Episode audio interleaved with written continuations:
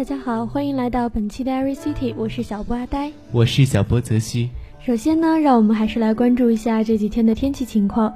十月二十七日，也就是周二呢，天气是多云，最低温度九度，最高温度二十度，东风三到四级。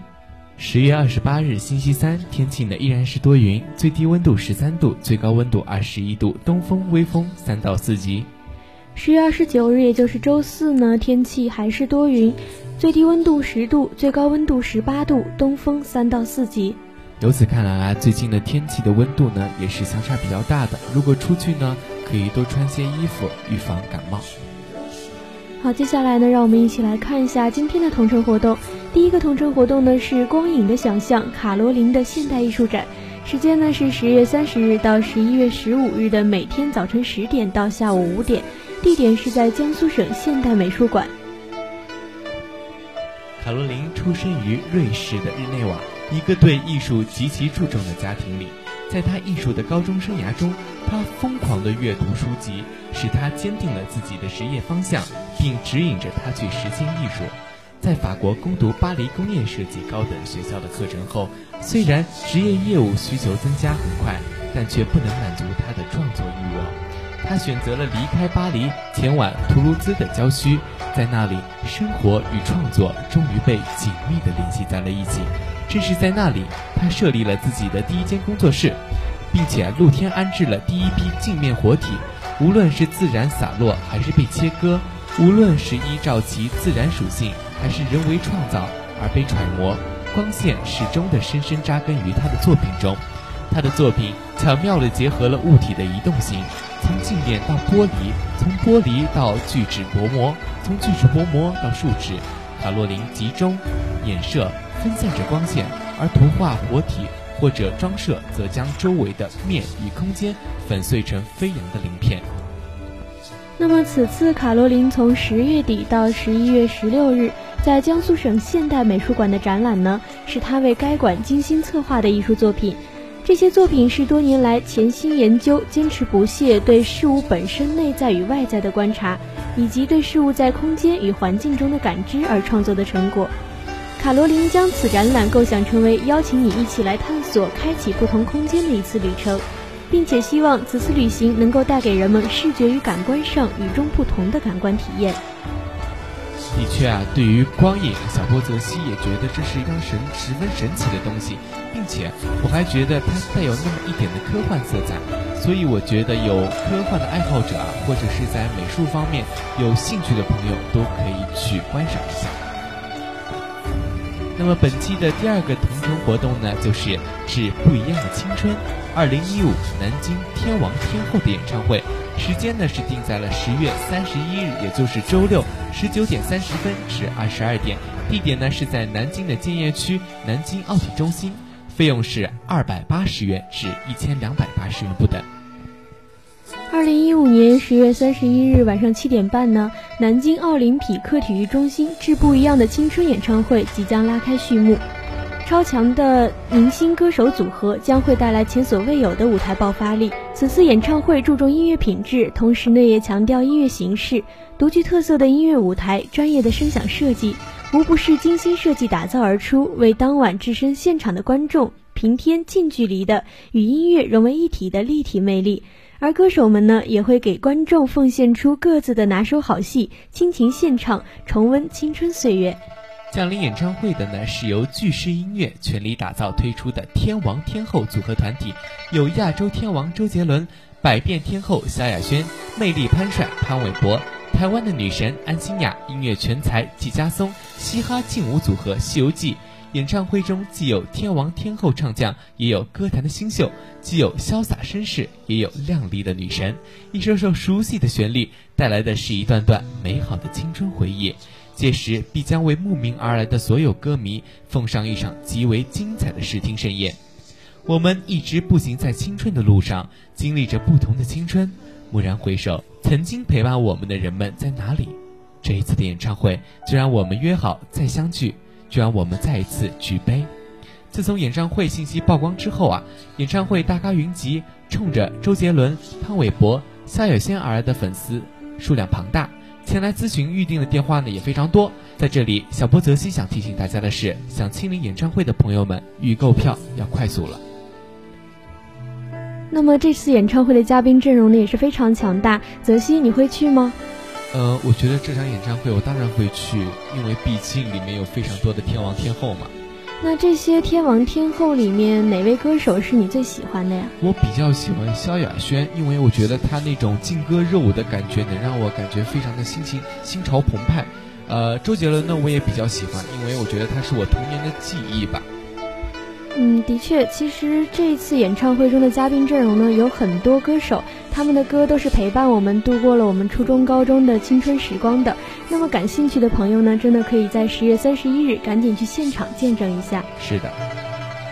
今天的第三个同城活动呢，是悬疑剧《格林米德欧斯镇的谋杀案》，时间呢是十一月三日周二晚上的七点半到九点半。以及十一月四日周三晚上的七点半到九点半，地点呢是在白下区的江南剧院，费用从五十元到二百元不等。那么这一次悬疑剧《格里米德欧斯镇的谋杀案》呢，也是中国的首演。那么接下来呢，小波泽西呢也将为大家介绍一下本次话剧。这是一部在百老汇主演的剧目。一九八六年呢，他获得了六项艾美奖提名。此次为本剧第一次中文版在中国演出，这是对现代社会人际关系扭曲变形的另一种注解。这是一台您不得不看的年度佳作。这部话剧的内容呢也非常有趣，看似美好的中产阶级生活，暗流汹涌，潜藏杀机。赖声川合作男演员刘振凯呢，变身了腹黑心机男，做局实施谋杀情敌。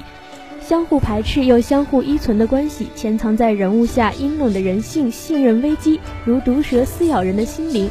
幸福美好的表象被彻底肢解。实力女导演王冰如的导演作品多次在国内获奖，代表话剧《民生巷十一号》参加了德国柏林艺术节，并和杨并和杨剧《当家花旦》在同一年荣获荣获文华奖，并和杨剧《当家花旦》在同一年荣获文华奖。格里米德欧斯镇的谋杀案是其今年又一亲情力作，该剧为百老汇助演经典剧目，六项艾美奖提名。那么本次剧目的剧情呢是这样子的：托马斯呢是一个成功的建筑师和承包商，和妻子简妮刚搬进到了一片高档的社区，他们的邻居卡洛琳和杰弗瑞就来拜访他们。两对夫妻呢，很快建立起非常亲密的关系。中产阶级优雅舒适的生活在拥有绿色草地的新区里展开着。然而，亲密的关系、和谐生活的背后，却隐藏着不可告人的秘密。于是，在一个暴风的夜晚，托马斯设计让妻子简妮杀了他的情人。故事描述了两对夫妻的情感纠葛，展现了相互排斥、相互依存的背离关系，刻画了潜藏在人物关系中。阴暗的人性，捕捉了习以为常的生活中暗藏杀机的瞬间。中产阶级舒适的生活下，暗流汹涌。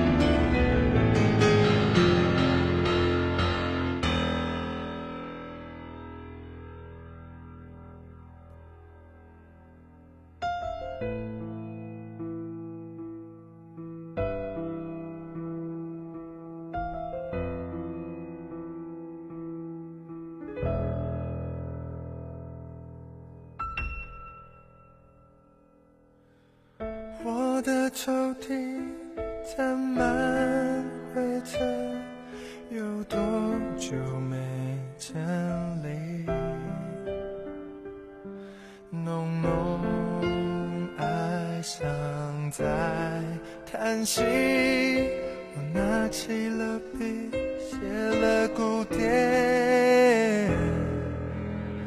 第一乐章，我想告诉你，我快要听不清楚。飞。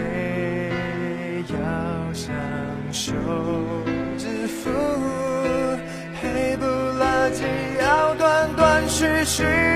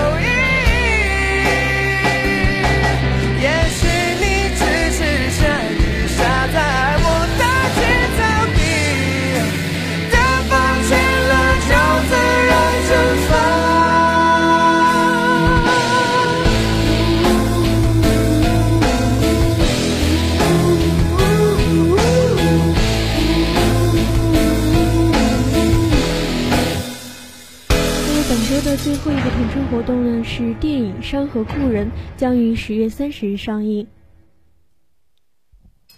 那么，本次《山河故人》讲述的是三个好朋友两代人在三个不同时期的命运变迁。一九九九年，中国北方小镇飞扬一直徘徊在煤矿主张晋生和矿工梁建军的三角关系之中。当上个世纪最后一个春天的来临，沈涛嫁给了张晋生，梁建军远走他乡。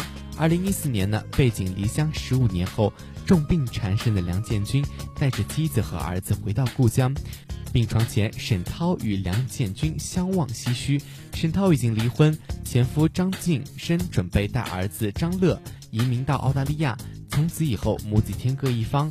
二零二五年呢，富二代张道乐长大成人后，住在澳大利亚海边的未来城市。他独立而有些叛逆，不会讲中文，爱上了自己的英文老师米娅。温柔成熟的米娅，令张扬着青春气息的道乐依稀回想起母亲的样子。但相隔千山万水，他渴望而又切欲回到故乡。就是这样的一个故事，希望大家呢都有空去为我们的山河故人捧场捧场。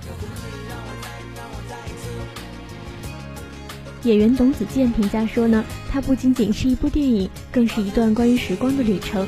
每个人只能陪你走一段路，最好的时光总是走得最急。美好不是留住时间，而是留住记忆，留住那些关于青春、亲情、爱情和友情的种种。